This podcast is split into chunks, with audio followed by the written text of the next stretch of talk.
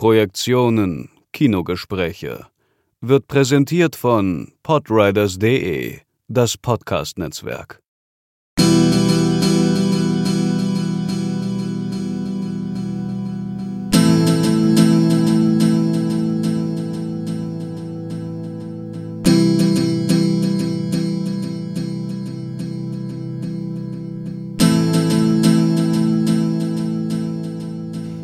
Herzlich willkommen zu Positionen, dem Sonderformat des Podcasts Projektionen, Kinogespräche von Sebastian Seidler und Markus Stiegelecker.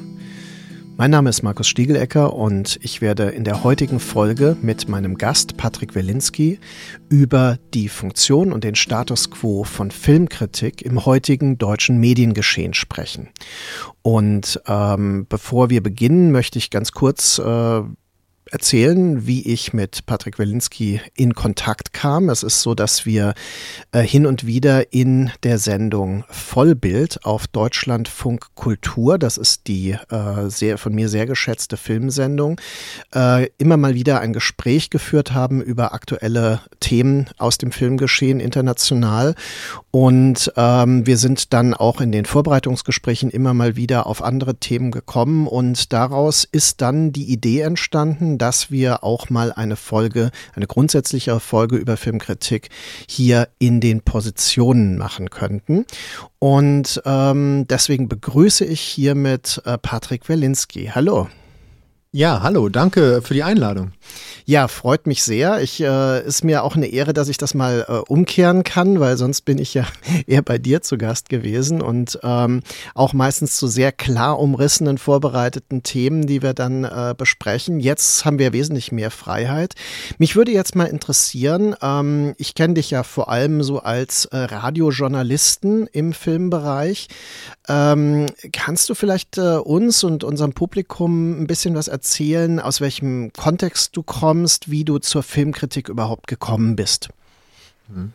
Ich, ich, es ist immer die Frage, ne, was war zuerst da, ähm, die Henne oder das Ei? Das ist hier ganz besonders so. Ich glaube, dass erst die Liebe zum Kino da war. Ich habe so einen kleinen familiären Kino-Hintergrund. Mein Großvater lebt nicht mehr, hat ähm, für den polnischen Film gearbeitet, für die polnische Produktionsfirma in Warschau, vor allem natürlich in den 60er, 70er Jahren, als Techniker, nicht als Kreativkopf. Er hat immer die kaputten Kameras von dem jungen Roman Polanski reparieren müssen oder oh. von Andrzej Wajda.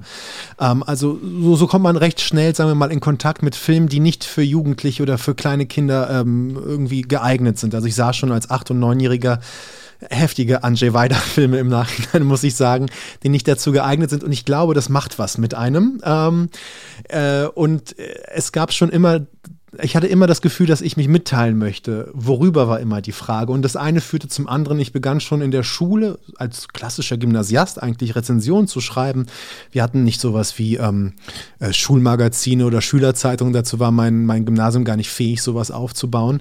Aber ich habe das dann relativ in diesem noch recht jungen Internet dann genutzt. Gab so eine Seite filmszene.de, die mich hat schreiben lassen. Und so langsam peu à peu, wenn man mal drin ist, ist man drin. Ich wollte dann natürlich immer als eine Mega-Idee Filmwissenschaft studieren. Das mhm. hat aufgrund meines eigentlich ganz okayen Abiturschnitts trotzdem nicht geklappt. Ich habe dafür Theaterwissenschaft an der FU und Geschichte studiert und mhm. quasi parallel mich selber immer informiert, was macht man gerade im Semester nebenan und habe das einfach nachgeholt. Ja. Aber im Nachhinein finde ich, glaube ich, ganz gut, dass ich eher so aus der Praxis komme und mich nicht so allzu sehr in der sehr stark theoretischen Arbeit an der Uni verloren habe, mhm. wobei ich sie natürlich auch sehr schätze.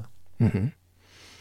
Ja, das ist interessant, weil äh, es mehrere Bezüge sind, die jetzt äh, auch mir nicht unvertraut sind und auch anderen Leuten, die hier involviert sind, dass also Cinephilie offenbar ein wichtiges äh, Movens ist, um in diese Richtung zu gehen. Also meistens auch in der Kindheit bereits eine begründete Leidenschaft zum Kino, äh, zur Filmkunst und auch zur Filmunterhaltung, beides wahrscheinlich sogar. Und also du hattest das jetzt sehr konkret äh, durch ein Familienmitglied. Bei mir war es mein Vater, der mich immer wieder äh, dazu animierte, auch äh, klassische Filme mit ihm anzugucken, weil er mochte halt alte Western und so weiter.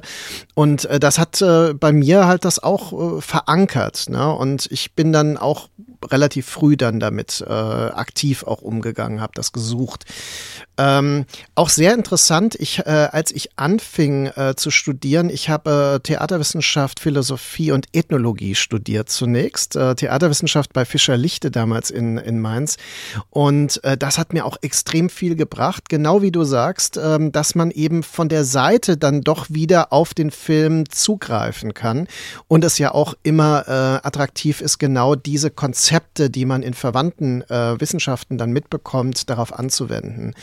Ähm, beim, ich hatte das enorme Glück, als Filmwissenschaft in Mainz eingeführt wurde, dass der NC, den ich auch nicht erfüllt hätte, muss ich ganz klar sagen, oder relativ knapp, aber ich hätte ihn nicht erfüllt, dass der erst später eingeführt wurde und dass das erste Semester einfach alle genommen wurden, die es wollten. Und äh, da war ich zur richtigen Zeit am richtigen Ort. Und ähm, ja, also insofern, aber ich finde das sehr interessant, was du sagst, weil gerade die ähm, Ansätze der Theaterwissenschaft, wo man zunächst mal denkt, hm, Film, Theater, ist nicht so nah, ne?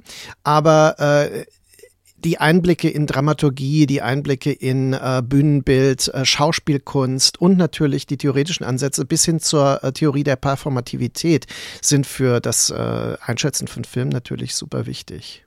Genau, und äh, ja, sag, ja. Ich, ich wollte nur, weil mir zwei Sachen einfallen, diese, diese kindheitliche Prägung, da gibt es eine schöne Erzählung des französischen, auch Filmkritikers und Theoretikers Serge Danet, der das ja so, ja, auf die Franzö das, der französische Begriff Cinephilie hat ja schon einen Grund, warum es französisch ist, den könnte man ja auch als Cinephie und Cinephis aussprechen, also ähm, quasi Kinotochter oder Kinosohn.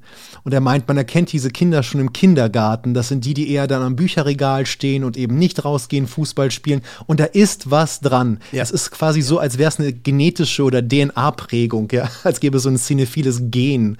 Also ich, also ich merke das jetzt gerade bei deiner Erzählung.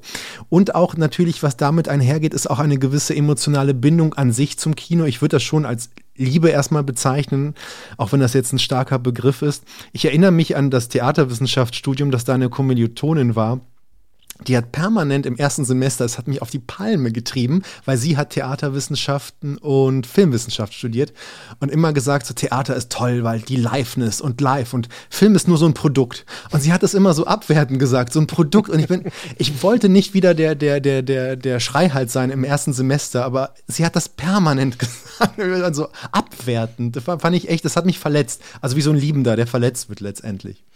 Cinephilie, das ist absolut, es ist eine leidenschaftliche Liebe. Ich habe das äh, auch immer wieder äh, gespürt in Erlebnissen, wenn zum Beispiel ein Kino meiner Kindheit abgerissen wurde. Ich habe das im äh, vorletzten Jahr oder so, habe ich Fotos davon gemacht. Unglaublich. Also das, das große Kino, wo ich Sachen wie E.T. oder Watership Down und so Filme als Kind wirklich vor Ort gesehen habe. Später dann Schindlers Liste und Gladiator und so wirklich große Filme halt, die ich, äh, also dieses Kino, wurde dann einfach mit so einer Abrissbirne zerstört und dann war dann noch am Nachbarhaus die Tapete vom, vom Vorführraum. Äh, die hing dann da noch. Das war so traurig, ja, weil das Kino war noch voll intakt. Das wurde nur aus Spekulationsgründen dann einfach ersetzt. Und jetzt sind da so, so äh, überteuerte Wohnungen drin, natürlich, ja, in der Innenstadt. Und äh, da merkt man, das ist äh, wie, wie ein Verlust von einem geliebten Menschen auch. Ne? Also man, man hat so ähnliche Intensitäten äh, bei solchen Verlustmomenten und auch ähnlich intensive Erinnerungen, das muss ich sagen. Ja, und diese, diese Disposition zum, zum äh, Cinephilen als Kind, ja, ich denke auch. Also ich war immer fasziniert von, von Filmpostern und äh, auch von den Läden. Es gab in den 80ern, habe ich das ja noch erlebt, waren Läden, wo man so Poster und Bücher und sowas bekam. Und ähm, das ist das ist irgendwann verschwunden alles. Ja, ja, das ist traurig, aber man lebt ja auch mit, mit, mit den Kinos mit. Also ich meine, ich bin jetzt in Berlin aufgewachsen und hier alles Mögliche erlebt, aber auch ich sehe ja mittlerweile, alle fünf Jahre ändert sich die Kinolandschaft, die ja hier besonders vielfältig ist, muss mhm. man ja immer noch sagen. Aber ich meine, die ganzen Kudam-Kinos, die es gab, also Marmorhaus und ich habe auch so traumatische Erinnerungen, weil ich natürlich dann auch in Filme wollte, wo man mich nicht reingelassen hat. Ich weiß gar nicht, ob das heute noch geht, dass irgendwie 15-Jährige nicht reingelassen werden. Ich wollte damals mit meiner Mutter The Thin Red Line gucken von Terence Malick. Da, war, da war ich 13, glaube ich, ungefähr. Und wir sind ins Europa Center Kino gegangen mit der größten Leinwand äh, Deutschlands und so weiter damals. Die haben uns nicht reingelassen. Genauso wie ich mit einem Kumpel damals Gladiator gucken wollte und wir waren mhm. schon 16 und man hat uns auch nicht reingelassen. Also das sind auch so traumatische, weil Kino so ein Ort ist, in den, also im wahrsten Sinne des Wortes mit der Demokratie schon äh, etwas zu tun hat. Du kannst rein, kannst dich reinsetzen. Du sitzt mit unterschiedlichen Menschen da, mit unterschiedlichen Einkommensklassen letztendlich. Deshalb bin ich eigentlich auch ein Fan von den Multiplexen, mhm. weil sie nochmal so eine Art, ja, ähm, so ein großer Körper sind. Also an so einem Samstag, äh, als ich jung war und so ein Multiplex, das jetzt neu am Potsdamer Platz und nicht mehr hm. da ist, das ja. war so voll und du hast dir immer vorgestellt, wohin gehen diese Menschen da jetzt? Also es sind ja so Ströme und so unterschiedliche Menschen, alle möglichen Filme. Es hat auch was Spannendes. Das hast du jetzt in einem Zwei-Seele-Kino vielleicht nicht, aber das hat mhm. natürlich noch mal eine andere Qualität. Ja, ja, da ist was dran. Ähm, ich glaube auch, dass es immer eine Generationenerfahrung ist, wie man diese Dinge wahrnimmt. Also ähm, äh, welchen Stellenwert das Kino auch hat, weil äh, für mich war es ja als Kind äh, wirklich exklusiv, also bestimmte Filme. Es war ja nicht äh, absehbar, dass man die dann im Heimmedium nochmal sah, also musste man sie ja im Kino sehen. Das verändert das Verhältnis enorm. Ja, man ist da nämlich bestrebt, alles zu sammeln, also so Artikel und äh, ich habe ähm, Kritiken ausgeschnitten aus den Tageszeitungen und sowas, um das äh, quasi das Erlebnis zu konservieren. Und äh, mit Video, das war ja eine Offenbarung, dass man sich das wie ein Buch dann ins äh, Regal stellen konnte, später dann als DVD und so weiter. Ähm, und das das Internet war ein großer Einschnitt dann, also das, äh, vor allem das, der Vormarsch des Streamings, was eben den cinephilen Umgang mit, diesen, ähm, mit diesem Medium betrifft. Also, und da, das wäre etwas, worauf wir vielleicht gleich auch nochmal eingehen müssen. Was hat eigentlich diese Streaming, äh, der der Streaming-Turn äh, in, der, in der Filmwahrnehmung auch der Filmkritik, in der Filmkritik verändert? Das wäre, glaube ich, eine wichtige Frage. Aber bevor wir dahin kommen, ähm, ab wann hast du dich denn aktiv äh, journalistisch mit Film beschäftigt? Wie kam es dazu? Äh, kannst du da ein bisschen, weil das sind ja so Werdegänge, äh, die sind auch interessant für Leute, die vielleicht selbst überlegen, wie wird man sowas und will ich das und so weiter sie sind, wenn man das jetzt zurückwirkend betrachtet, vor allem so unplanbar. Also wenn man das jetzt aufschreiben würde, macht das so, würde man sagen, macht das bitte nicht so. Also es war ja zunächst der Leidenschaft, das, die reine Leidenschaft. Und da findet man durch das Internet eben sehr viele Abnehmer erstmal, die einen mhm. publizieren lassen. Das sind aber schöne Einfallstore, weil durch das Schreiben für diese Homepage wurde mir plötzlich angeboten, mach doch, geh doch mal auf die Berlinale. Mhm. Plötzlich äh, öffnete sich die Welt noch mal ein Stück weiter durch das Kino der Welt, das plötzlich in dieser Stadt war. Und ehrlich gesagt wusste ich lange Zeit nicht, dass es so etwas wie die Berlinale in Berlin mhm. gibt. Das ist mhm. auch noch ein Marketingproblem des Festivals. Aber äh, dadurch guckt man auch, äh, wer macht sowas, wer sitzt da, wer, kennt man die Namen. Und für mich war enorm prägend äh, der Kollege Knut Elstermann von Radio 1, mhm. so die, die Stimme der Filmkritik in Berlin äh, und dessen Sendung ja lange Zeit, bevor wir unsere Sendung bekommen haben, ja die, das einzig relevante Filmmagazin in der ganzen ganzen deutschen äh, Radiolandschaft war. Und die ist ja sehr vielfältig eigentlich. Mhm. Also im öffentlich-rechtlichen Sinne meine ich natürlich. Ja. Und äh, die, diese Sendung hat all, alles verändert. Und für mich war relativ klar, als ich dann angefangen im Bachelorstudiengang zu studieren, du willst das machen. Du willst unbedingt das machen. Äh, also du willst in den Journalismus und du willst dann irgendwie in den Kulturjournalismus rein. Ne? Und mhm. da war klar, eins nach dem anderen erst in Journalismus. Ich hatte null journalistische Erfahrungen, die relevant waren. Also habe ich angefangen, Praktika zu machen. Ich war bei der DPA, bei einem Stadtmagazin, das es schon längst nicht mehr gibt. Dort habe ich aber auch Filmkritiken geschrieben. Lande übrigens, egal wo ich hingehe, sowieso in der Kultur, auch wenn ich es nicht ankündige. Es ist, also es scheint so eine Anziehungsgeschichte zu sein. Und nach meinem Masterstudium in Leipzig und äh, Journalistik natürlich, ähm, kam ich als Volontär zum Deutschlandradio. So und äh, bin dann erstmal ganz brav zwei Jahre durch alle Stationen gegangen, war in Brüssel als Korrespondent und mhm dann war an der Zeit für eine Reform von den vielen, die ich schon erlebt habe, wo ich noch gar nicht so lange mitmache. Und dann hieß es, naja, dann, wenn ihr schon hier seid, und wir waren damals zu zweit mit Susanne Burg, ja, dann macht doch mal ein Filmmagazin. Und dann mhm. ging ja plötzlich ein Traum in Erfüllung, den ich ja nie formuliert hätte. Also wie, wie arrogant wäre das zu behaupten, ich möchte in den öffentlich-rechtlichen Rundfunk gehen und dort eine Filmsendung machen. Das ist ja unmöglich. Und mhm. so wahnsinnig bin ich nicht. Also es ist eine Abfolge von vielen Zufällen, aber grundsätzlich war der Weg über den Journalismus für mich ganz klar klar und dann war schon klar, was ich zu tun habe und wusste, dass ich weich falle. Bin nicht so ein großer Risikogänger. Mhm. Also mir war klar, am Ende, wenn du Nachrichtenredakteur wirst und so weiter, auch gut, auch gut. Ah, okay. Das ist interessant, weil ähm, ich bin ja auch äh, in einem aussterbenden Zweig in der Filmwissenschaft als Filmwissenschaftler tätig. Das ist äh, natürlich auch so ein, ähm, ein leidenschaftsgeprägter Berufswunsch, also so eine Mission, die man eigentlich verfolgt, die völlig irrational ist, weil äh, jeder äh, und jede hat einem an einem gewissen Punkt gesagt, ah, mh, erweiter das doch mal Richtung da digitale Medien oder hier äh, Cultural Studies oder das wird alles total wichtig jetzt. Und äh, ich, ich habe mir natürlich auch immer gedacht, hm, nee, das kann eigentlich nicht sein, dass das gar nicht mehr gebraucht wird. Und am Ende ist man dann der Letzte, der das dann noch vertritt, der die äh, universalen Blick in die äh, Filmgeschichte hat und den vermitteln kann oder eben bestimmte oder die Genretheorie erklären kann noch, warum die relevant ist und solche Dinge. Und äh, das hätte ich aber nicht gedacht, dass das sich so bald äh, tatsächlich abzeichnet, dass also so eine Marginalisierung stattfindet. Und diese Form, das, was ich meine, Marginalisierung hat ja sehr viel damit zu tun, wie der Blick auf den Film sich verändert hat. Der, in deiner Zeit jetzt, die du mit Susanne Burg zusammen äh, Vollbild machst, äh, hast du das bemerkt, dass der Blick auf Film sich verändert hat? Wie würdest du das beschreiben? ob sich mein Blick auf Film verändert hat. Nicht nur deiner, auch der des Publikums und der Öffentlichkeit, also die zum Beispiel auch der, wie die Sender damit umgehen und so weiter. Das, das ist eine sehr spannende Frage, weil es so unterschiedliche Baustellen gibt, die da nie aufhören. Also jetzt äh, intern, was ich immer interessant finde, was wohl immer noch so ist. Und ich dachte, dass ich, äh, dass seit Siegfried Krakauer relativ, der Film relativ gut etabliert ist im Feuilleton. Yeah. Aber yeah. ich sage das jetzt hier ganz offiziell on tape. Man führt diesen Kampf immer noch. Es mhm. ist immer noch nicht akzeptiert, dass man sich äh, mit Hintergrundwissen, mit, äh, mit Paratexten, mit ganz viel Wissen einem Thema wie Film nähern kann ohne dass man es gleich boulevardisiert. Da gibt es, äh, kommt natürlich auf die Chefs drauf an, gibt super Chefs und dann gibt es welche, die das einfach nicht wahrnehmen, weil das, du hast in Deutschland die Idee von Literatur, mhm. das ist, das ist Gesetz, das ist das höchste der Gefühle, da muss es hin und am besten noch nur über Thomas Mann. Also da gibt es so einen richtigen Thomas Mann-Fetisch im deutschen Feuilleton, der mich auch aufregt. Neulich gab es eine Reportage über die drei Tage im Leben von Thomas Mann, wo er die tschechische Staatsbürgerschaft hatte. Wurde eine Stunde Sendezeit dafür gewendet. Also wir kriegen kriegen für Jean-Luc Godard keine Stunde wahrscheinlich.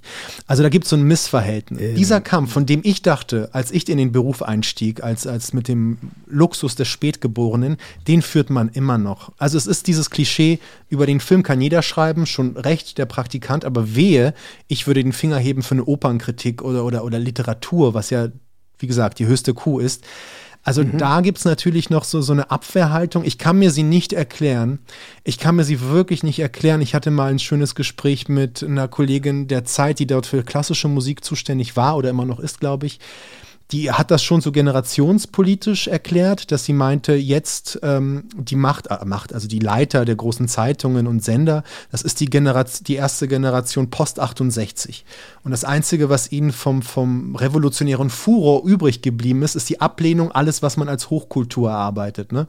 Also in mhm. dem Moment wäre ja der Film irgendwie ja genau richtig für sie, aber den yeah. lehnen sie halt auch ab. Also das macht dann auch vielleicht keinen Sinn. Und das ist der Kampf, den wir nach innen führen. Zu sagen, mhm. das ist jetzt nicht irgendwas Elitäres für jemanden, der sich auskennt und so weiter, sondern das ist einfach, dass auch der am schlechtesten besuchte Film in Deutschland wird noch von mehr Leuten wahrgenommen als das am besten gelesene Buch. Also die Zahlen sprechen ja die Wahrheit. Und wenn es um Aufmerksamkeitsökonomie geht, gewinnt der Film eigentlich immer. Also das ist der Blick, äh, den wir kämpfen. Der ist relativ alt. Aber der Blick des Publikums, unserer Hörerschaft übrigens, der hat sich enorm gewandelt. Und das ist natürlich der Streaming-Turn, von dem du sprachst. Also es gibt jetzt eine Hülle und Fülle. Und wir sind recht spät dran, habe ich das Gefühl, wenn es darum geht, wie wir uns dazu verhalten. Weil man ist noch so in klassischen Terms unterwegs. Ne? Donnerstag ist Kinotag. An diesem Tag ist alles, was mit Planung zu tun hat, wird darauf, also so ein klassischer Kalenderblattjournalismus letztendlich ausgelegt. Das war mhm. bis vor kurzem, vor 10, 15 Jahren noch wirklich recht relevant und gut also spätestens durch die Pandemie haben wir eine Zäsur, die wir nicht ignorieren dürfen. Es geht auch nicht mehr darum zu gucken, was Donnerstag äh, äh im Kino läuft, sondern was läuft auf Mubi, was läuft auf Netflix, mhm. auf Amazon Prime und die 80 anderen Streaming-Dienste, die uns noch zuschütten. Es gibt die Serien, es gibt die Serienfilme, es gibt die, also du kommst gar nicht raus und ich glaube, das wäre jetzt meine These, ähm, den Beruf, den ich jetzt machen darf und der immer noch ein luxuriöser Beruf ist, ähm, wird sich ändern hinsichtlich einer Kuration von Inhalten. Ich glaube, wir können nicht mehr so tun, als könnten wir alles äh, wirklich überschauen. Das wäre eine Lüge. Ja? Äh, mhm. Äh, jede Zeitung, jeder Redakteur, der das behauptet, lügt. Ja?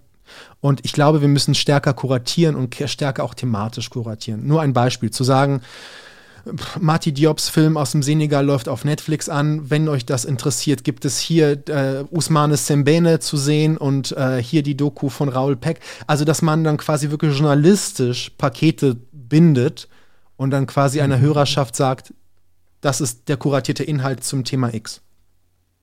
Also Kontexte schaffen, Kontexte betonen und kontextuell auch denken. Ja, das ist äh, natürlich etwas und äh, da muss ich halt auch sagen, äh, aus den 80er Jahren, wo ich begonnen habe, Filmkritiken bewusst zu lesen, habe ich eigentlich Kritiken von Hans-Christoph Blumenberg zum Beispiel äh, immer so wahrgenommen, sie müssen gut essayistisch geschrieben sein, sie müssen eine Idee haben, ja, also es geht nicht nur darum, äh, den Film zu beschreiben, sondern der, der Film muss mit einer Idee gekoppelt sein. Und diese Idee muss einem Kontext, der übergeordnet ist, entspringen. Das ist natürlich ein sehr hoher Anspruch. Das ist eigentlich das, was ähm, wir hatten das hier in dem Projektionen-Teil mal, wo ich mit Sebastian über ähm, die Funktion von Filmkritik gesprochen habe und wir mit, also provokativ natürlich, mit Marcel Reich-Ranitzkis Idee des Literaturkritikers anfingen, der quasi alles kennen muss, alles wissen muss und ähm, ja, für alles offen sein muss. Das ist natürlich unmöglich und genau das hast du jetzt beschrieben und das ist noch unmöglicher geworden in einer Zeit, die eben bestimmt ist von diesem Überangebot von Streamingportalen, was aber nicht notwendigerweise das Überangebot ist, das man haben möchte, denn man würde sich ja wünschen, man hat dadurch die Überfülle. Äh, es kommt ein Film von Julia Ducournau raus und man kann sich danach ihre Kurzfilme und andere Dinge angucken sofort. Jetzt ist es so zufällig, klappt das zwar momentan, aber es ist äh, trotzdem nicht in jeder Hinsicht möglich. Also äh, wäre die Herausforderung, wenn ich das richtig verstanden habe, dass also als Filmjournalist oder Filmjournalistin man danach streben könnte, solche Kontexte zu erarbeiten und sie anzubieten. Ja, also kuratieren, hast du gesagt. Das leuchtet mir total ein.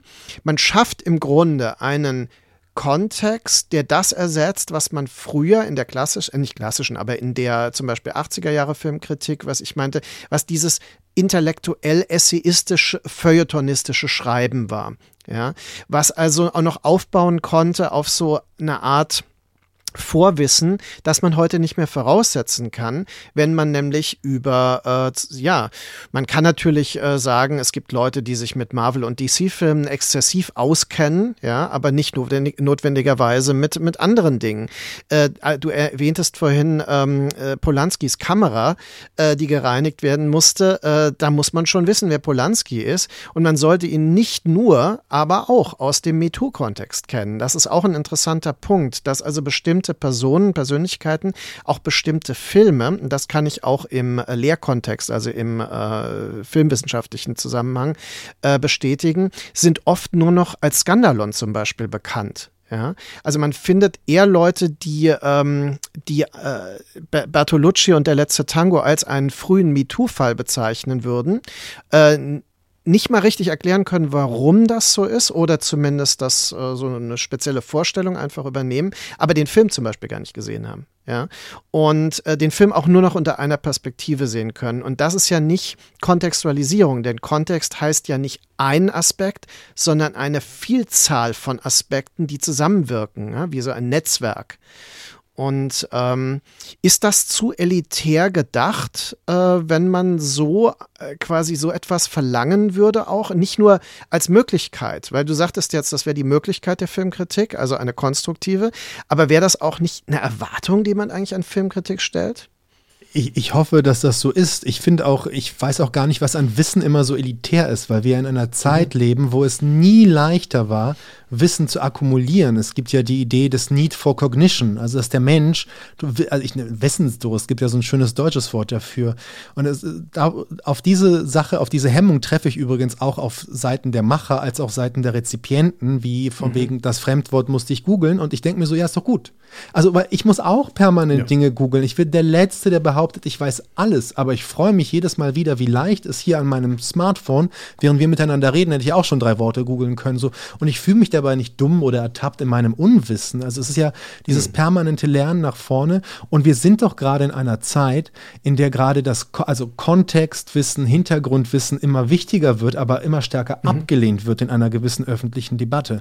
Und ich muss sagen, also egal was du nimmst, also jetzt an dem Tag, an dem wir zusammen aufzeichnen, ist gerade Whoopi Goldberg, weil es so filmisch ist, gerade in aller Munde, weil sie recht mhm. dümmliche Aussagen getan hat, weil die auch extremes historisches Wissen fehlt, also auch historisches Wissen, ne? also nicht nur filmhistorisches Wissen, auch historisches Wissen.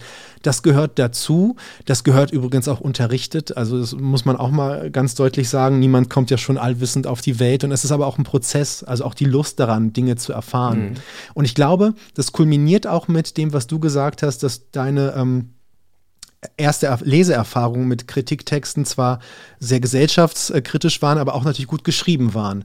Und das ist natürlich etwas, was enorm im, im Fegefeuer stand vor ein paar Jahren bei der Filmkritik, als sich die digitale Cinephilie durchgesetzt hat, mit den Blogs und so weiter, wo auch jemand, der für mein späteres Sehen enorm prägend war, David Bordwell, geschrieben hat, ihr müsst nicht gut schreiben, um gute filmkritische Texte zu schreiben. Das stimmt zwar. Aber wenn jemand wie ich quasi auch meine Mutter erreichen muss, wenn ich sende, muss ich eine Sprache, eine Ansprache finden, ähm, mit der ich auch zumindest ihr grobes Interesse irgendwie erreiche. Und das ist auch etwas, was Georg Seslin mal in einem Text geschrieben hat, mit dem ich immer wieder so auf Kriegsfuß stehe, was seine Theorie anbetrifft. Aber er hat schon recht, dass das Mittel, die Arbeit des Filmkritikers ja die Sprache ist. Ich mache ja keine mhm. Filme. Ich mache ja keine mhm. Bilder. Und eigentlich muss ich auch übrigens gar nicht wissen, wie ein Filmschnitt funktioniert. Klammer auf, obwohl ich das verlangen würde, dass man weiß, wie ein Filmschnitt funktioniert, Klammer zu. ja. Aber grundsätzlich arbeite ich ja mit Sprache und ich muss das übersetzen. Also es ist de facto, um deine Ausgangsfrage am Anfang des Podcasts rauszunehmen, es ist eine Übersetzungsleistung, eine Moderationsleistung im Kern der Dinge.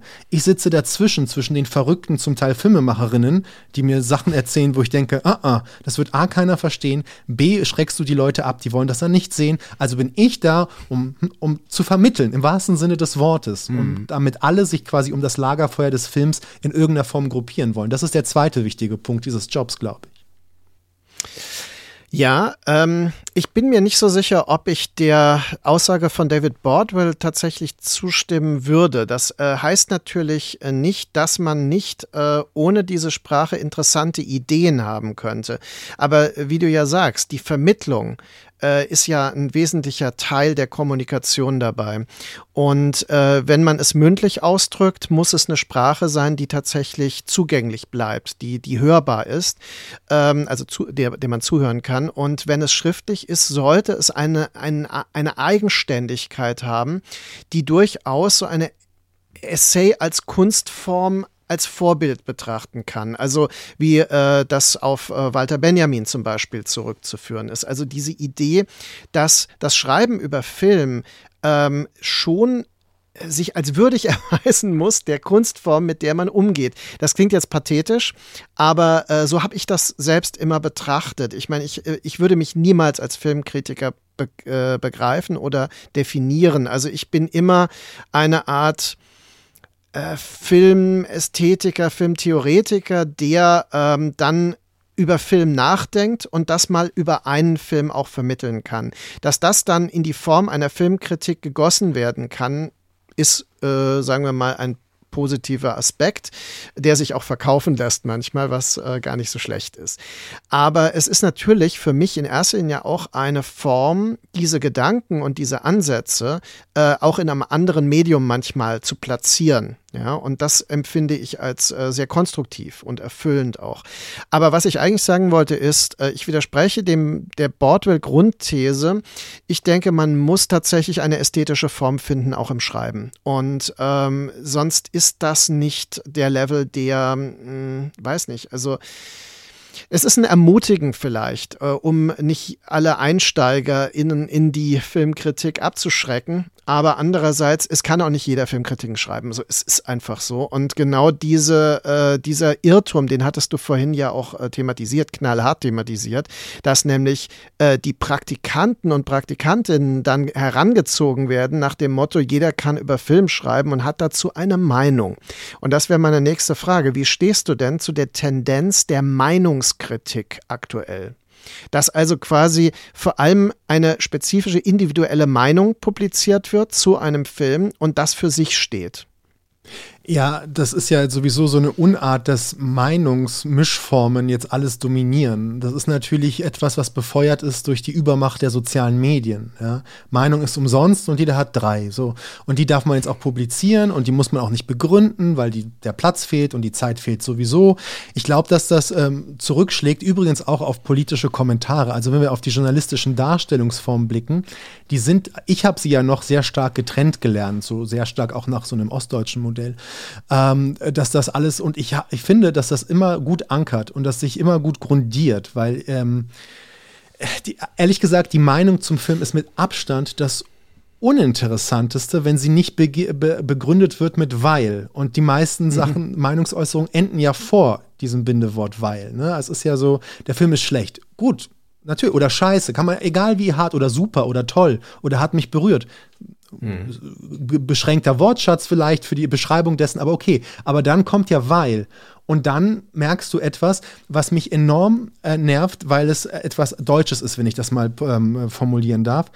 Mm, es herrscht ein gewisser Analphabetismus, wenn es darum geht, wie wir uns über Filme, ich würde sogar sagen, über popkulturelle Artefakte im Allgemeinen unterhalten.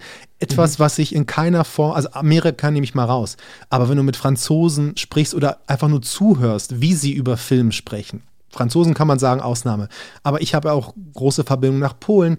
Mit, mit was für einer Selbstverständlichkeit auch intergenerell, äh, hm, intergenerationell über Film gesprochen wird. Über das, was man dort gesehen hat und wie man es empfunden hat mhm. und wie man das in sein Leben und in seine Sichtweise des Lebens ein, beeintrachtet. Das kann dir der Taxifahrer genauso machen wie, keine Ahnung, eine Lehrerin. Also spielt mhm. einfach eine Rolle, eine Auseinandersetzung damit. Und für mich, das war auch schon in der Schule so, für uns war Film in der Schule und das ist ist ja auch das, wo es man letztendlich auch beigebracht bekommt zum großen Teil. Film war das am, am letzten Schultag, dass der Lehrer dann eingemacht hat. Wenn du Glück hattest, so wie ich, hattest du eine Religionslehrerin, die Matrix geguckt hat. Ja, das war dann noch so wow, ja. Oder ich hatte mein Englisch-Abitur äh, zum Thema Gattaca. Also, also es gibt noch die Leute, die das dir beibringen, mhm. aber grundsätzlich ja. rede mal über etwas und ich noch etwas, weil es in der ähm, ich finde schon, weil es in der Didaktik so falsch ist. Man, man, man bekommt in, im deutschen Schulwesen übrigens auch mit Literatur vermittelt. Es gibt die Frage, was wollte uns der Künstler damit sagen? Das heißt, es gibt eine richtige Antwort darauf. Ja? Und wenn es eine richtige Antwort darauf gibt, möchte ich ja keine falsche geben. Das ist eine in, interne Hemmnis, die dadurch entsteht, dass die Menschen sich nicht fragen, die Frage müsste sein, was macht das mit dir? Da beginnt ja mhm. Filmkritik. Was macht das mit dir? Warum macht ja. es das mit dir? Äh, die falschen Fragen werden gestellt. Und ich führe das wirklich zurück, dass man das grundsätzlich so gesellschaftlich nicht wirklich praktiziert, übt. Ich kann das gar nicht besser formulieren, aber das führt mhm. auch dazu, warum wir in Deutschland keine Kinokultur haben. Ähm, diesen kulturpessimistischen Ansatz vertrete ich tatsächlich auch aus Erfahrung, also aus jahrzehntelanger Erfahrung in der Tat. Das war auch einer der Gründe, warum ich nicht nur Filmwissenschaft studiert habe, sondern auch lehren wollte und auch das immer noch lehre, weil ich ähm, da durchaus eine Mission sehe, dieses, was du ja also eine Art Analphabetismus im Umgang, im Versprachlichen von Filmerfahrung äh, nennst, äh, dass man das etwas beheben kann und helfen kann, das zu beheben. Äh, manchmal ist es sogar gerade interessant, dass Leute, die dann quasi so als, ähm, äh, als Wahlfächer dann an der Uni Siegen hatte ich das, die dann Lehramt äh, ähm, studiert haben und die äh, Filmanalyse belegt haben, um überhaupt mal zu verstehen, wie gehe ich damit um. Natürlich sind die gekommen, weil sie dachten, das ist lustig, da gucken wir Filmausschnitte, das ist leicht. Und dann haben sie verstanden, wow, das ist nicht leicht. Und das hat sicher einige auch abgeschreckt und frustriert. Aber das ist ja genau der Punkt. Wenn wir uns mit Film beschäftigen, haben wir es mit allen Künsten zu tun, ja. Äh, und das ist etwas, was, glaube ich, viele es ist so einfach zu verstehen, wenn man es mal aufzählt, ja. Aber äh, natürlich muss ich mich auch irgendwie mit Literatur auskennen, mit Theater, mit Malerei, äh, Bildkomposition, mit Musik, ja. Genau, Musik ist so essentiell und, äh, und es ist so, ähm, jetzt klingelt hier das Telefon.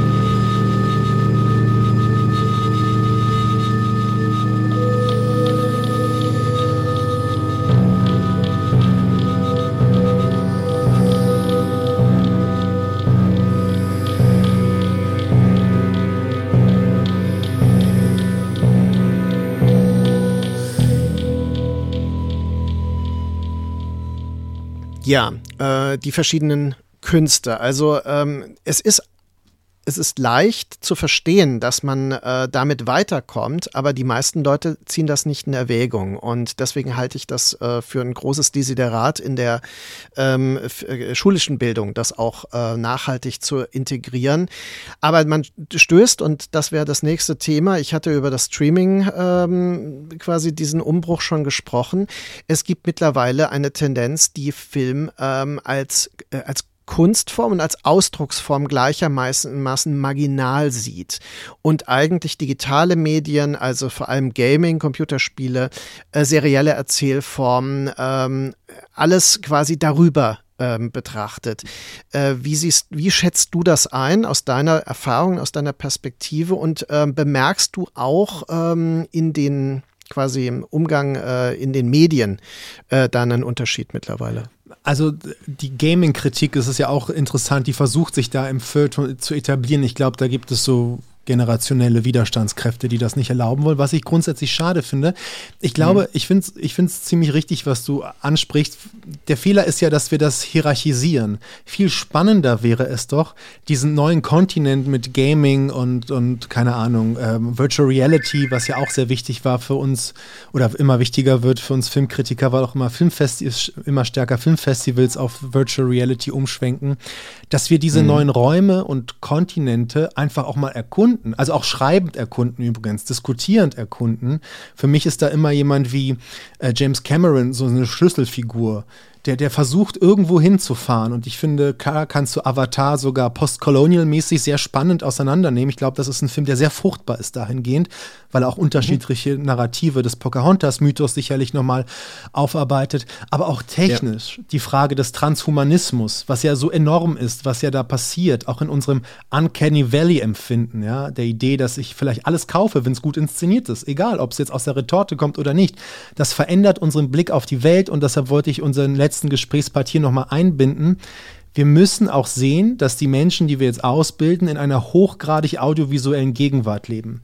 Also ich will nur so Clipkultur, Fake News und so weiter, Deepfakes. Also es wird immer wichtiger, zu wissen, wie Film aufgebaut ist, wie man einen verarschen kann, auch auf gut Deutsch gesagt, wie ein Filmschnitt funktioniert, wo Kameras stehen, wie das Belicht, äh, wo, wo das Licht steht. Und nirgendwo ist es einfacher als im Kino, by the way. Aber mhm. wir müssen diese mhm. Alphabetisierung vorantreiben, weil es darum geht, sich in der Gegenwart zurechtzufinden, die einem sehr viele Fallstricke stellt, gerade weil der Film so verführerisch ist und uns eine quasi Realität vorgaukelt, die komplett gefaked sein kann.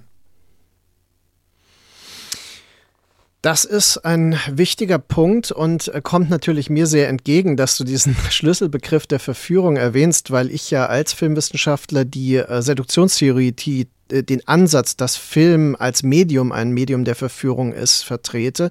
Und ich würde sogar so weit gehen, dass alle audiovisuellen Medien, die jetzt auch zur Sprache kamen, äh, Aspekte der, der Verführung enthalten, die auch von uns erfordern, dass wir damit bewusst umgehen und dass wir lernen, damit umzugehen, um mündig zu bleiben. Also ich finde diese ähm, ja, die Mündigkeit ist wesentlich. Und indem du sagst, ja, es ist wichtig, tatsächlich äh, heute auch als junger Mensch diese ganzen Mechanismen zu kennen, mit denen man äh, faken kann und so weiter, also in einer Welt von, von Instagram und TikTok und so weiter, ähm, stellt sich für mich dennoch die Frage, äh, warum entsteht plötzlich der Eindruck, dass eine, eine genuin, äh, also eine geschlossene ästhetische Form wie der Film in irgendeiner Weise dadurch relativiert wird in seiner Bedeutung oder ersetzt wird gar.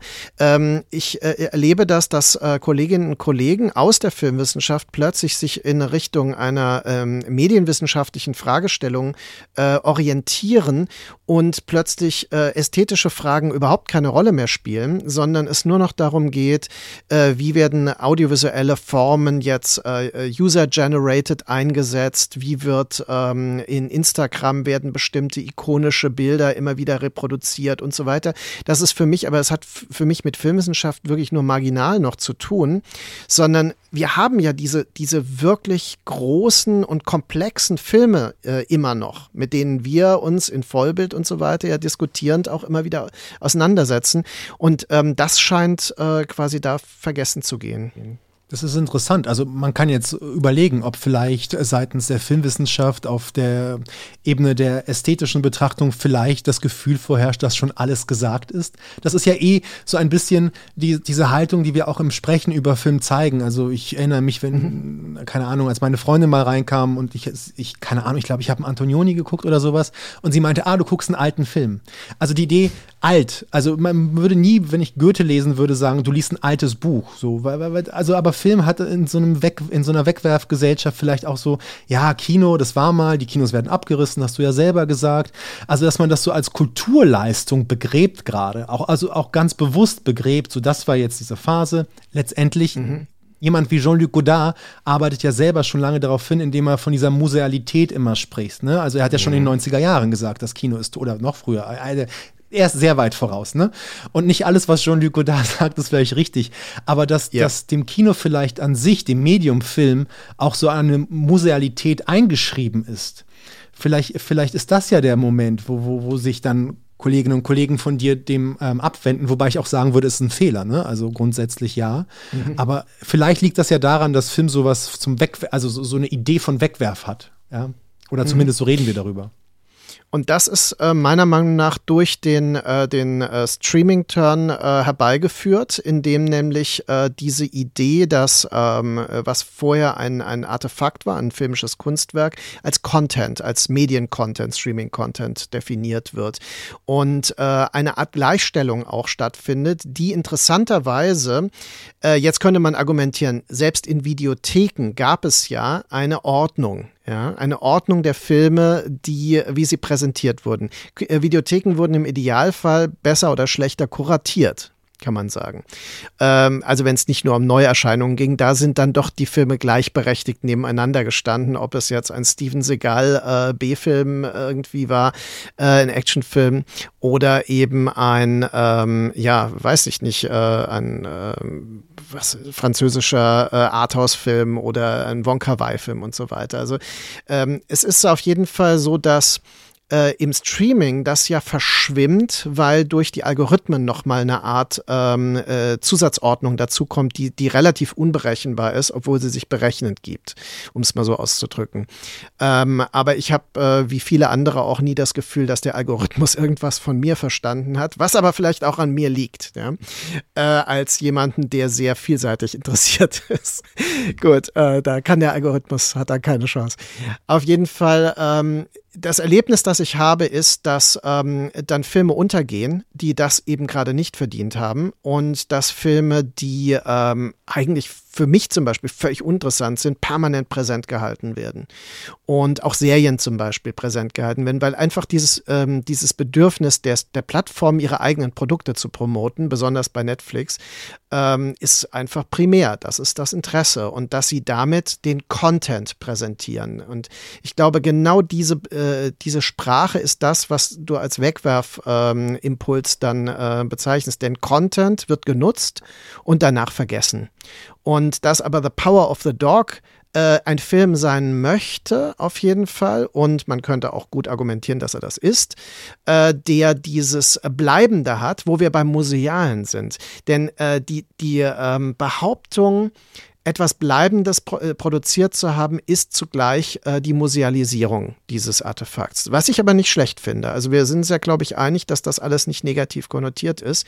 Also äh, ich habe, äh, ich zuck nicht mit der Wimper, wenn jemand sagt, Film ist, hat etwas Museales, dann würde ich sagen, gut, das ist ein schönes, ich gehe auch gerne ins Museum und ich gucke mir auch gerne Filme im Museum an. Vielleicht ist das für manche Filme sogar ideal, denn Roma von Cuaron äh, ist ja ein Film, der untergeht in Netflix. Ja, und dass er dann doch noch geedelt wurde, äh, in, sogar in Deutschland mit einer Criterion Edition. Wer hätte das geglaubt? Ich glaube, es ist die einzige bis heute, die als Criterion in Deutschland erschienen ist. Das ist äh, wirklich äh, phänomenal, aber hat auch nicht viel bewirkt. Also meine Studierenden sind immer wieder neu. Ähm, äh, verwundert, wenn ich ihnen diesen Film von Netflix dann vorsetze und sie denken, wow, okay, der sieht aber völlig anders aus.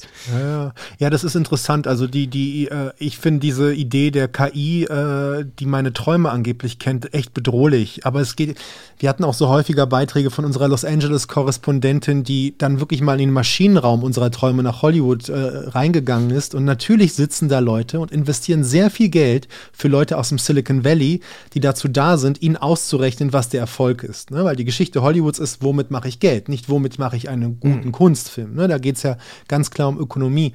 Und dass die Suche nach der perfekten KI gerade alles bestimmt, auch wirtschaftlich, äh, ist ja also ist ja banal. Aber ich finde es interessant, was du sagst, weil zum Beispiel Netflix, wenn ich Leute frage, wenn ihr euch von einem Streamingdienst trennen müsstet heute, sagen die meisten Netflix, weil alle geben zu, sie sind da, weil alle da sind, aber so richtig was finden tun sie nicht. Es ist eine Müllkippe, sagen wir es doch, wie es ist. Grundsätzlich ist es eine Müllkippe und wer Content sagt, hat Inhalt überwunden. Und dennoch ich habe auf dieser Müllkippe so phänomenale Filme gefunden, also wie, wie The Sun von Chung Mung Ho aus, aus Taiwan. Nicht angekündigt, nicht mit Presse hinterlegt, selbst wenn du den Titel suchst, findest du ihn nicht, wenn du nicht genau die Buchstabenfolge eingibst, die du, also wenn du quasi den Algorithmus anschreist und sagst, ich will das aber, weil du schon weißt, was du willst. So, es ist ein Kampf und das bedeutet ja wieder, man muss die Zuschauenden aktivieren. Ja, also es ist ja alles versucht, uns ja zu deaktivieren, passiv werden zu lassen. Man muss sagen, Leute, aufstehen, selber suchen oder wir machen den Job für euch, ne? Aber dann halt Plattformen übergreifend, nicht nur auf Netflix, sondern allgemein. Aber das ist schon ein relevanter Punkt. Also ich glaube auch, dass ähm, zum Thema Content äh, ist schon relativ alles gesagt, weil wir müssen sagen, es so viele Filme wie entstehen sind noch nie entstanden. Man kann ja nicht klagen über die Menge an Sachen. Es entsteht aber einfach auch zu viel Mangelware, würde ich es mal formulieren. Aber um deine Studenten vielleicht etwas zu retten, ich habe mich ja jetzt auf Letterboxd angemeldet, um das mal zu erklären. Das ist eine große Social-Media-Plattform, wo Filme bewertet werden. Eigentlich schlimm und steht gegen alles, wofür ich stehe.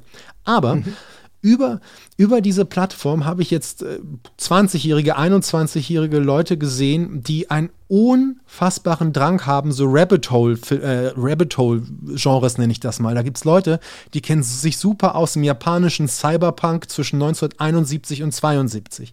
Aber das ist ja nicht ein Film, den sie gesehen haben, die haben alle gesehen. Auf irgendwelchen illegalen Torrent. Also die Verfügbarkeit eröffnet plötzlich auch ein Wissen jenseits des Kanons, die ich total beeindruckend finde und mich auch in Demut übt, weil ich sage, ich habe das Wissen da, ich weiß natürlich Cyberpunk, ich kenne die großen Linien, aber irgendwie um das nochmal irgendwie positiv zu münzen, dass es dann Möglichkeiten gibt von, die wir uns vielleicht nur erträumt hätten, als wir ins Kino gegangen sind, dass es so ein Kontinent gibt von Cyberpunk aus Japan oder koreanischen Liebesfilmen aus den 30er Jahren, die wir nie gesehen hätten. Und die kannst du jetzt gucken. Ich finde, mhm. das ist dann doch gut auch irgendwo, ne? Also.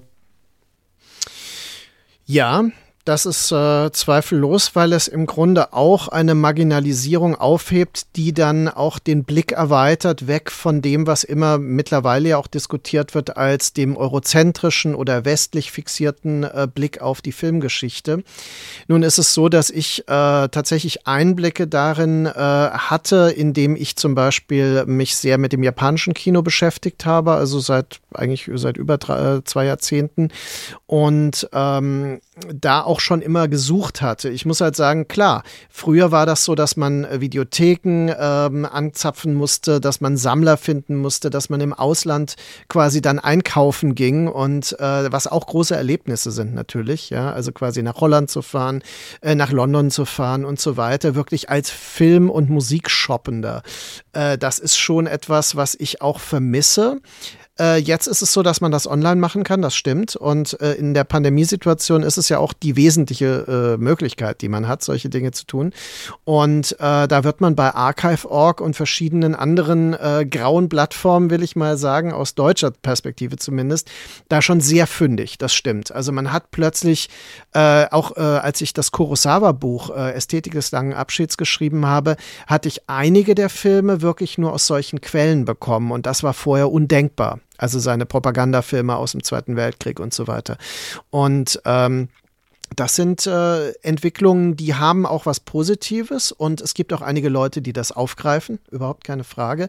Aber es führt halt in gewisser Weise doch eher im Gesamtbild zu einem Rückgang des Grundinteresses. Also äh, so, so sehr ich auch immer wieder gesagt habe, das ist echt interessant, ähm, gegenüber den Leuten, die mich ausgebildet haben, ich nenne keine Namen, äh, war ich immer jemand, der sagte, wir müssen den Kanon überwinden und können nicht äh, die ganze Zeit nur obwohl ich äh, ihn sehr schätze, über Ingmar Bergmann oder Fellini sprechen, sondern wir, wir müssen auch gucken, ähm, was ist äh, im japanischen Pink-Kino interessant gewesen, weil da gab es ja äh, Entwicklungen, die sich nur mit, mit Godard vergleichen lassen, wenn man Koji Wakamatsu zum Beispiel sieht. Und äh, das sind ähm, zum Beispiel Dinge, die waren provokativ vielleicht Ende der 90er Jahre. Und auf einmal ist es so, dass äh, ich selbst dastehe als jemand, der sagt, ja, aber Koji Wakamatsu, ja, aber das ist doch alles kanonisiert, ja. Also, dass man plötzlich als jemand dasteht, der äh, einen neuen Kanon an die Stelle des alten gesetzt hat. Und ich sage das jetzt nicht klagen, das ist einfach eine Beobachtung. Und ähm, aber ich manchmal frage ich mich, ich sehe das genauso wie du. Also, dass es Leute gibt, die wirklich Sachen entdecken und neu erschließen können, das ist wirklich ein, zum Teil wirklich ein Wunderland, äh, das sich aufgetan hat. Und andererseits aber ist die Erkenntnis, der Erkenntnisgewinn tatsächlich vergleichbar groß immer noch und ist es nicht äh, gleichzeitig ein enormer Verlust, dass das oft die Leute sind, äh, die, äh, was weiß ich, noch nie von Stalker gehört haben oder sowas als, als Film. Wobei das ja der, der, dieser absurde Film ist, der immer noch bei den Jungen funktioniert. Immer Christoph ja, Hochhäusler. Richtig der sagt, wenn er Regiestudenten castet da für die DFFB, alle sagen, Stalker ist ihr Lieblingsfilm und das glaubt er mittlerweile nicht. Es ist absurd, wie alle, egal woher sie kommen. Ich gehört, dass sie es sagen müssen. Ja, also das scheint ja so die richtige Antwort zu sein. Also das finde ich mal ganz lustig. Nee, ich finde, du hast recht. Ähm, die Frage wäre natürlich, inwiefern man sich immer dann gegen etwas abgrenzen muss. Ne? Also David mhm. Borto, über den sprachen wir schon, der hat das ja mit dem Blick auf die Regisseure gesagt, ne? dass ein mhm. Steven Spielberg eines Tages geguckt hat, Mensch, guck mal, den, der beste Western wurde schon gedreht, ja? der beste Horrorfilm wurde schon gedreht, was kann denn ich machen? Und dass man sich immer quasi zu etwas abgrenzt. Und wenn man als Student jemandem wie dir begegnet, der alles zum Thema X gesehen hat, versuche ich vielleicht auch mir was anderes zu suchen, eine andere Rabbit Hole äh, mir dann zu erschließen, schreibend, gucken. Das finde ich eigentlich ganz spannend, wobei natürlich nicht zu vergessen, dass alles wiederkommt. Ich glaube, das ist dialektisch. Irgendwann kommt jetzt wieder eine große Kechlowski-Phase oder Buñuel-Phase, mhm. die sind ja nicht weg. Mhm. Die werden dann halt entdeckt, weißt du, wie der Schatz der Sierra Madre. Plötzlich, oh mein Gott, habt ihr mal jeweils was von Buñuel gehört? es kommt wieder. Ich glaube nicht, dass das verschwindet. Du hast schon recht. Ähm, aber durch das Streaming wird es halt überhäuft von viel Mangelware. Ähm, und, und und das ist vielleicht auch mal eine Frage an dich. Ich weiß nicht, ob du das mitbekommen hast. Ich habe ein paar Kollegen, die eigentlich so als Speerspitze der Internet-Cinephilie in Deutschland galten. Die sind jetzt abgedriftet in eine sehr, ähm, sie nennen es vulg vulgär Auteurism, wo sie dann wirklich lange Zeit versuchen, nicht nur mich zu überzeugen, dass Till Schweiger der wichtigste deutschsprachige Filmemacher äh, ist und so weiter. Also, dass man das, was man gemeinhin so als, was ich als Trash empfinden würde, mit, mit sehr starker ähm, Emphase und wie ich finde, banalen und schlimmen Argumenten versucht zu etablieren. Und das findet immer mehr so Einklang. Es gibt so Ideen wie Bad Watching, ja, dass man sich extra sowas ansieht, weil man sagt, er scheiße, aber irgendwie wird das dann doch von drei, vier Blogs wieder hochgehalten. Das ist übrigens eine Bewegung, die ich ja intellektuell wieder unbefriedigend finde, weil da, wo nichts ist, braucht man auch nichts zu suchen, würde ich jetzt sagen, arrogant wie ich bin. Da würde ich lieber diese Gedanken zum Thema etwas, von etwas anderem hören. Aber ich weiß nicht, ob du da, darüber schon gestolpert bist, über diesen Vulgä die, die Vulgarisierung des Autorenbegriffs. Ich bin definitiv darüber gestolpert schon und äh, für mich ist das äh, zweierlei. Ähm, es ist ein äh, Phänomen einer spezifischen Form von Cinephilie. Das ist erstmal klar. Also es ist eine spezifische äh, Leidenschaft für das Kino, die ja, man teilen kann oder auch nicht. Also offenbar daran äh, spalten sich ja auch die Bubbles dann auf, die man äh, da feststellen kann, denn die sind ja auch exklusiv auf ihre Weise dann. Das Zweite ist, ich ähm, empfinde das als eine Tendenz des Anti-Intellektualismus, weil äh, die Entleerung des Auteurbegriffs ist genau das Gegenteil von dem, was ich versucht habe, zum Beispiel mit meinen Büchern über Regisseure äh, wie ähm, Cronenberg, äh, Argento, auch Fulci interessanterweise Weise. Der würde ja in diesen Grenzbereich vielleicht sogar fallen von den Ne? von dieser Form der Cinephilie, aber auch ähm, äh, Kurosawa, weil aus heutiger Sicht erscheint das ja vor allem im, im deutschsprachigen Kontext total anachronistisch zu sagen, ich mache jetzt mal ein Filmbuch über diesen Filmemacher, als wäre es 1987 und die Hansa-Reihe wäre noch da oder so, ja. Und ähm, lustigerweise habe ich gerade ein Buch rezensiert von ähm, äh, von Josef Schnelle ähm, über Werner Herzog, das genauso, äh, genauso aufgebaut ist, das genau diesen Spirit der 80er äh, verfolgt. Aber das ist ja etwas ganz anderes. Die Idee ist ja eine Form, also nach dem Poststrukturalismus nochmal drüber nachzudenken, wie kann man den Auteurbegriff nochmal glaubwürdig vermitteln, ohne ihn einfach nur zu behaupten. Und äh, das wäre jetzt meine komplizierte Antwort auf deine Frage. Ähm, denke, äh, es gibt den leichten Weg, indem man ihn einfach tatsächlich behauptet, auch im Unerwarteten, ja, und im Trotzigen. Also die Idee, dass zum Beispiel äh, Till Schweiger ein, ein, wesentlicher Filmemacher sei, äh, was sich relativ leicht auch wieder äh, quasi widerlegen lässt, ja, ähm, ist äh, eine, eine Art Trotz und das meine ich, das ist durchaus das Anti-Intellektuelle daran, aber es wird auch nicht gefüllt mit etwas, was es fruchtbar macht. Und das würde ich da äh, schon erwarten. Ja? Also äh, zu sagen, wir äh, hatten in den 70er Jahren äh, Filmemacher, äh, die sind zu Unrecht vergessen. Und dann kommt in der Tat Jürgen Goslar zum Beispiel. Der hat äh, einen Film gemacht, wie, den, den kann man wahrscheinlich heute auch wieder nicht richtig diskutieren, weil er sehr problematisch ist. Der, oh, wie heißt der denn, äh, wo Horst Frank diesen äh, Albino spielt. Und das ist wirklich echt tricky, weil Horst Frank spielt einen afrikanischen Albino. Der flüsternde Tod. Und ähm, das ist ein Film, äh, den kann man diskutieren. Der ist hochinteressant in verschiedenen Kontexten. Und das wäre aber das, das wäre das Spannende, zu sagen, da gibt es diesen total marginalen Schauspieler, der auch Regisseur war und auf seinem Grundstück in, äh, in Afrika dann gewissermaßen äh, Genrefilme gedreht hat, ähm, die, nach denen keiner erstmal gefragt hat. Ja, und dafür hat er dann Christopher Lee äh, besetzt oder sowas. Und äh, das ist schon eine Kuriosität, die kann man fruchtbar machen, auch heute mit äh, Gedanken, die weit über den, die Autoren Idee hinausgehen. Ja, ich finde die Idee des Trotzes interessant und trotzdem muss ich sagen, dass wir spannenderweise am großen Elefanten im Raum, auch die, seit vier, fünf Jahren ist das ja das Einzige, was sich eigentlich bei mir so richtig getan hat, was die Cinephile betrifft, ist, dass ich jetzt konfrontiert bin mit einer, ich nenne es mal Vocal Cinephilie. Du hast es ja gerade selber gesagt. Das ist, was könnte man heute noch sehen? Das muss ich aber ausführen, weil es bestimmt fast jedes Thema, das wir gerade anfassen. Also zum einen nach innen heraus, ne, in die Redaktion. Da sind die Themen immer, die irgendwie im weitesten Sinne mit Identity Politics zu tun haben, dass ich gar nicht bewerten möchte. Ich weiß, dass diese Begriffe zum Teil als Kampfbegriffe benutzt werden. Ich benutze sie einfach, um sie nicht immer zu definieren, einfach so platt. Ähm, und es, es, es bricht mir das Herz, ich sag's sofort. Ähm, und ich, ich kann an, also so ein Schlüsselerlebnis äh, vielleicht erzählen, das mir so einen Kompass gegeben hat, wie ich mich dazu verhalten werde. Und zwar saß ich in Locarno beim Filmfestival in der Retrospektive, die ja immer so ein, so ein kleiner Tempel ist und so ein schöner Ort für, für jeden Cinephilen. Und es gab die Retrospektive Blacklight. Die war auch so komisch kuratiert. Im ersten Moment dachte man, was das? Also ein paar Filme von afroamerikanischen Filmemachern, dann ein Usmane Sembene, naja. Und dann war der Kurator, ein Kollege letztendlich von dir natürlich, Greg the Cure Jr., ähm, aus, ursprünglich aus Los Angeles, dann über Belgrad in Europa verankert. Und der hat eine Einführung gehalten. Ich fand die Sensation. Eigentlich müsste man die jedem zeigen, der sich als Voker Cinephile bezeichnet. Er meinte, und das war ein Satz, der sich so festgehämmert hat.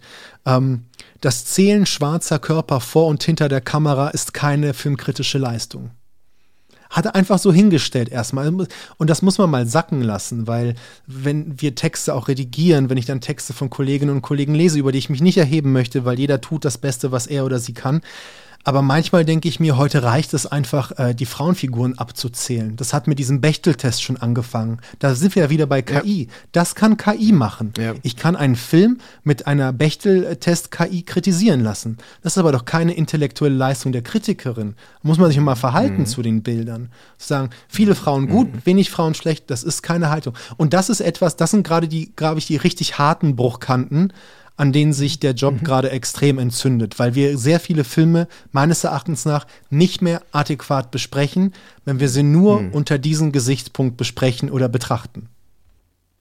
Mhm. Ja, dem werde ich auf keinen Fall widersprechen, weil äh, das sehe ich ganz genauso. Das ist etwas, was im akademischen Bereich auf andere Weise, leicht andere Weise, aber vielleicht sogar noch äh, umfassender sich äh, etabliert hat, als ähm, eine auch eine Anweisung, nicht nur wie man sich damit zu beschäftigen hat, sondern auch mit was man sich zu beschäftigen hat. Ähm, ich merke aber, dass sich das auch sehr stark spaltet. Also das ist eine durchaus spaltende, äh, ein, ein spaltender Ansatz, der zum Beispiel dann dazu führt, dass es Studierende gibt, die ich dann quasi immer und immer wieder im, äh, im Seminar habe, weil die sagen, ich krieg das sonst nirgends sonst. Also der, diese, diesen klassischen äh, filmästhetischen Blick zum Beispiel. Und äh, ich meine, es ist sehr einfach, äh, wenn man Filme von Claire Denis sieht zum Beispiel, hilft einem der Bestelltest überhaupt nicht. Ne? Denn ein Film wie Der Fremdenlegionär, dann kann man die Frauen an einer Hand abzählen, die dort vorkommen. Und dennoch ist es ein Film, der einen ganz anderen Blick auf ein männerbündisches System wirft, als man das gewohnt ist. Und ähm, es geht tatsächlich, und deswegen, dem möchte ich absolut zustimmen, es geht tatsächlich darum, äh, die Grammatik und die Sprache und die Ästhetik des Films auf eine intensive Weise weiterhin neugierig zu erkunden. Und das wäre jetzt so zum Abschluss vielleicht auch ähm, meine These. Ich denke, die Filmkritik hat äh, auch die Aufgabe, das Publikum äh, und völlig egal, ob es konservativ oder woke Dialog oder sonst wie ähm, definiert ist, äh, zu, zu lenken und ähm, quasi zu öffnen für diese Dinge weiterhin. Wie siehst du das? Was würdest du sagen, äh, ist diese Idee von Filmkritik jetzt aktuell? Auch für dich. Ich habe da immer so ein Bild von einem Haus. Ne? Der Film ist die Fassade eines Hauses und ich habe die Möglichkeit als Zuschauerin und Zuschauer mich zu entscheiden. Gucke ich nur durch ein Fenster und suche nach den Frauen, dann wird jede Fassade sehr schnell sehr langweilig. Oder ich gucke mir erstmal das ganze Haus an, gucke mir, was ist das für eine Fassade, dann gucke ich mal an die Tür. Also man, ich glaube, das Wort Lesarten schaffen, ich glaube, das ist die größte. Wir müssen in den Kritiken weniger sagen, ähm, gut oder schlecht, kann man auch machen, ist aber egal.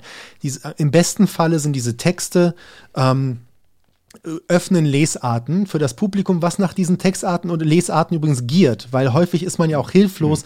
Mhm. Titan ist jetzt einfach nur etwas, wenn man nur mit dem Tatort groß geworden ist, was einen echt aus den Latschen holen kann. Aber dass man keine Angst oh, ja. hat und dass man, dass man sich da auch äh, frei fühlen kann in seinen Gefühlen, dass man sagen kann, das ja und das nein. Das müssen wir leisten. Äh, Filmkritiker sind keine Aktivisten, wirklich nicht. Ich würde das wirklich rausnehmen. Ich finde das, ich finde das äußerst problematisch. Für, also es gibt aktivistische Texte, die Film als Material nehmen für ihre Argumentation, geschenkt. Mhm. Aber mhm. das sehe ich nicht als meinen Job und ich finde es schlimm, wenn das alle plötzlich so sehen, nur weil es klickt. Wir sind natürlich auch in einer Ökonomie der Aufmerksamkeit gefangen als Medien. Und ich hoffe immer, dass man mhm. trotzdem mit diesen Aspekten zeigen kann, Film ist so viel mehr. Es ist eben nicht nur der Blick.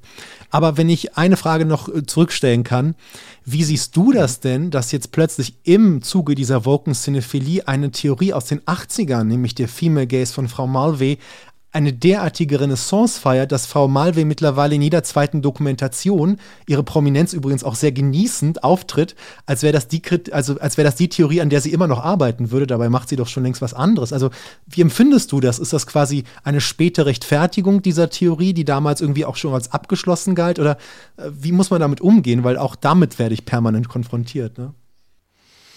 Also das kann ich natürlich voll bestätigen, dass das etwas ist, was nicht nur in der Film Filmwissenschaft eine Renaissance äh, erfahren hat, sondern auch äh, auf einer Nachfrage basiert, die mangels anderer äh, theoretischer Ansätze, die das befriedigt, ja, neben gewissen Queer-Perspektiven, die dann auch zitiert werden, ähm, die das vielleicht auch erklärt, warum.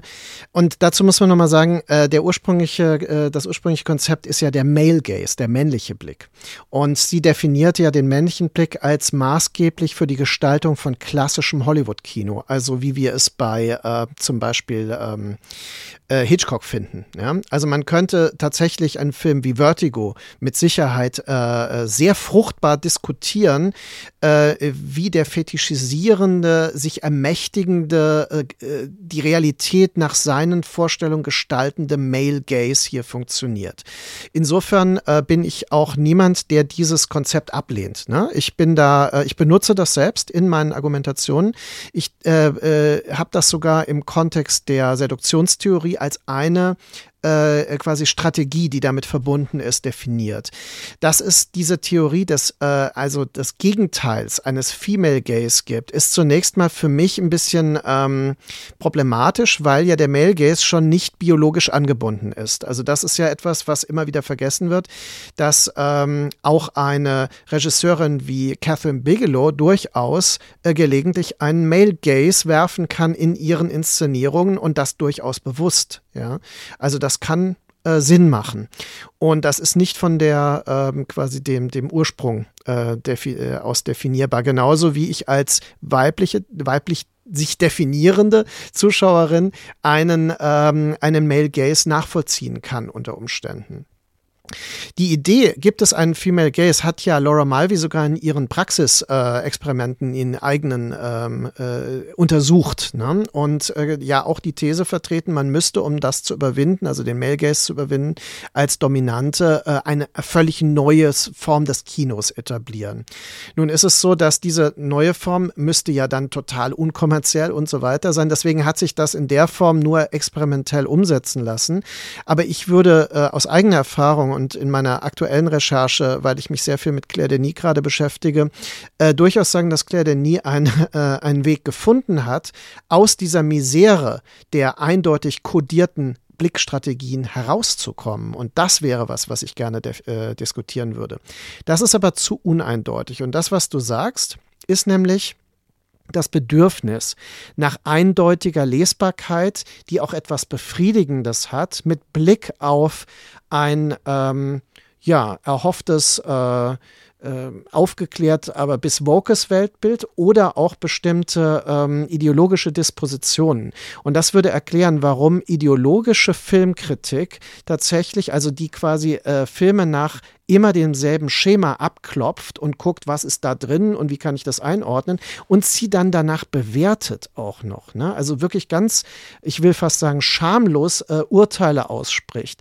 Das ist etwas, was äh, befriedigend ist für ein ähm, ein halb intellektuelles Publikum, das quasi damit äh, so das Gefühl hat, es beschäftigt sich analytisch mit, mit Sachen, aber eigentlich ist das so das Gegenteil von dem, was, wo ich dir zustimme, was ich ja auch anstrebe, nämlich die Polyphonie, äh, die dann erst wirklich aufschlussreich ist. Also wenn ich wirklich den Diskurs begreife, die Summe unterschiedlicher Perspektiven, die man äh, auf etwas werfen kann. Und ähm, an etwas anlegen kann, vielleicht, um es weniger militant auszudrücken. Ja, ja aber das also das, zu wissen, ja. ne, das führt dazu, dass man wieder Wissen, Hintergrundwissen, du kommst aus der Wissensfalle nicht raus, aber es ist ja auch keine schlimme, ja. es ist ja auch eine süße Falle, in die man sich ja gerne fallen lassen oh, könnte. Ja. Und ja, ich meine, das, das was uns Kunst gibt beim Betrachten, das können wir eh nicht in Worte fassen auf lange Sicht und sich das irgendwie, ja, wie dieser Mönch in dem Namen der Rose, der sich da morgens permanent schlägt, also dass man sich dabei bestraft, dass man Lust empfunden hat bei einem Film, der vielleicht jetzt heteronormative Beziehungen feiert oder, oder zumindest nicht hinterfragt. Ja, so what? Ja, Licorice Pizza ist ja gerade der Film, der da die, das Publikum spaltet, ne? Und äh, auf sehr schematische Weise dann so, ja, das sind äh, White Dude-Probleme und sowas, ja, äh, wo man denkt, so, ja, mag sein, aber der Film spielt in spezifischen Milieu und das äh, verschleiert er auch nicht. Und äh, es ist ein Film, der ist historisch angebunden und das hat alles eine bestimmte Funktion. Also ist es nicht vielleicht produktiver, sich darauf einzulassen, als es einfach abzuurteilen? Darum geht es. Ja, definitiv. Er spielt mhm. ja ganz radikal, Paul Thomas Anderson. Da geht es ja um den Age Gap, den die Amerikaner vor allem in der Öffentlichkeit ablehnen, auch wenn das hier nur zehn Jahre sind.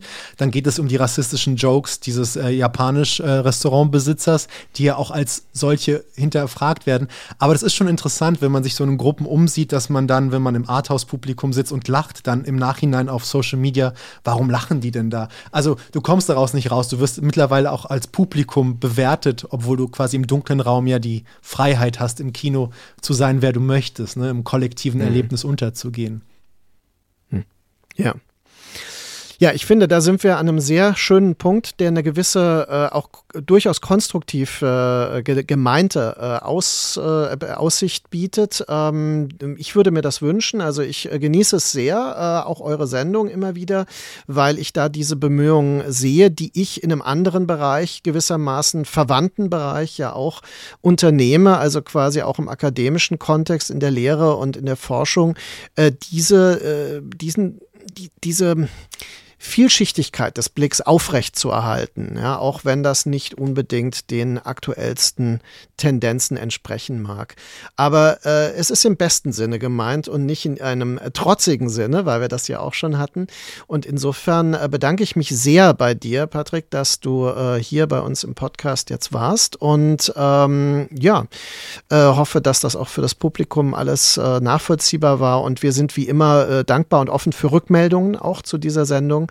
Und äh, nochmal der Hinweis, samstags äh, 14.30 Uhr äh, ist äh, auf Deutschlandfunk Kultur äh, die Sendung Vollbild äh, über aktuelle Filmthemen verfügbar von Susanne Burg und Patrick Welinski. Vielen Dank, Patrick. Danke für die Einladung. Tschüss. Ciao.